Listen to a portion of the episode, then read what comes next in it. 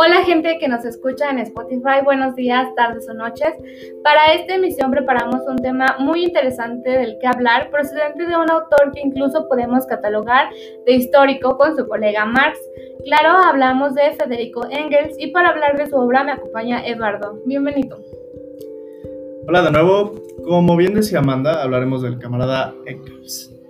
Eh, ahora sobre un libro cuyo título, pues la verdad a mí me causa cierto conflicto eh, en el sentido evolutivo, puesto que pienso que peca un poco de reduccionista o de entender un concepto erróneo de la evolución de las especies, ¿no? Pero bueno, hablamos pues de el papel del trabajo en la transformación del mono en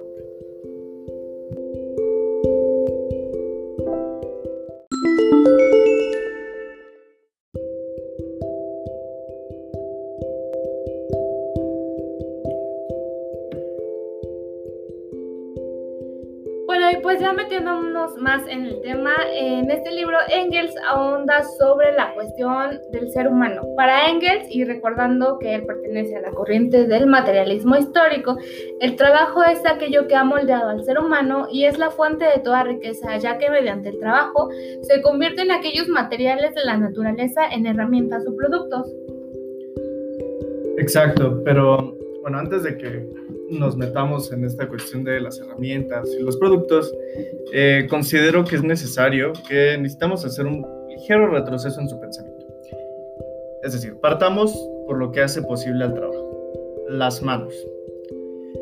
Las manos de nuestros antecesores probablemente no eran diferentes a la de otros cuadrumanos, por lo que podemos suponer que en algún momento se transformaron para realizar tareas como el trepar, recoger y sostener alimentos o empuñar algún tipo de arma para defenderse de sus enemigos, siendo evidente que tenían que desempeñar funciones diferentes a la de los pies.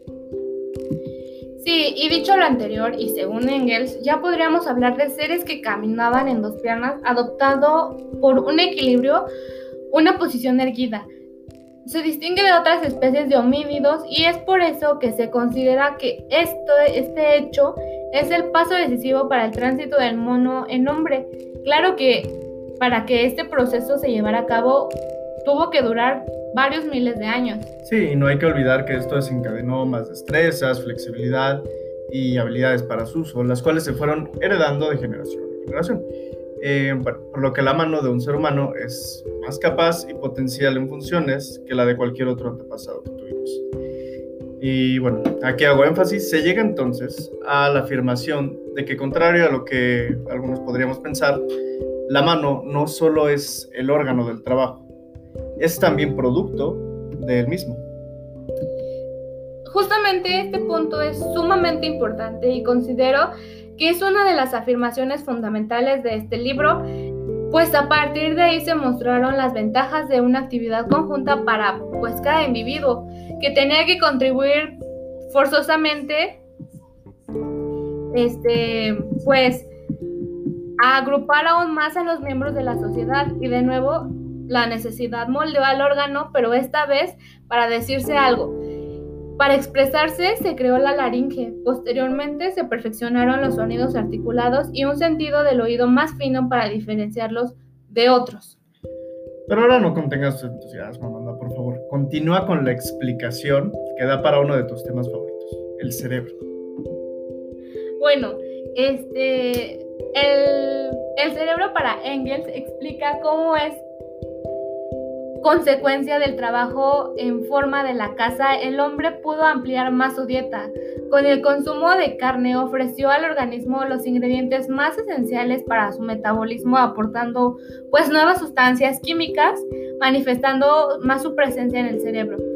Podríamos pues decir que como consecuencia directa de el desarrollo del cerebro y de los sentidos a su servicio, la creciente claridad de conciencia, la capacidad de abstracción y el discernimiento reaccionaron a su vez sobre el trabajo y la palabra, estimulando más y más su desarrollo y como indirecta, pues el uso del fuego y la domesticación de animales.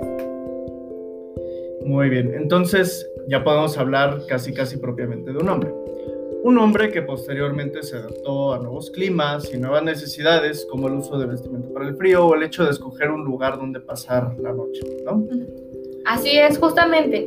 En esta síntesis de los órganos del lenguaje y del cerebro en la sociedad de los hombres, este, fueron aprendiendo pues a ejecutar operaciones cada vez más complejas y también para alcanzar objetivos cada vez más elevados, lo que después daría un paso a una evolución cultural, por así decirlo, de cierta manera reflejada en las artes y en las ciencias de las tribus, de las naciones y los estados.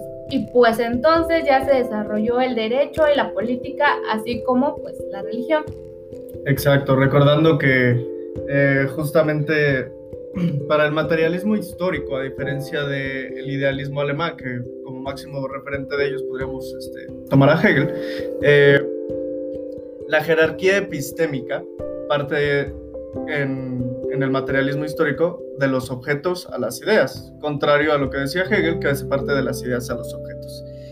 Eh, y bueno, ya a partir de este punto en el libro es cuando considero que nos metemos en la crítica socioeconómica, ya que menciona que si bien nuestro dominio sobre lo natural ha sido amplio y a pesar de eso se necesita una revolución, una revolución que transforme el modo de producción existente vigente. Eh, los modos de producción que han existido hasta el presente solo buscan el efecto útil del trabajo en su forma más directa e inmediata.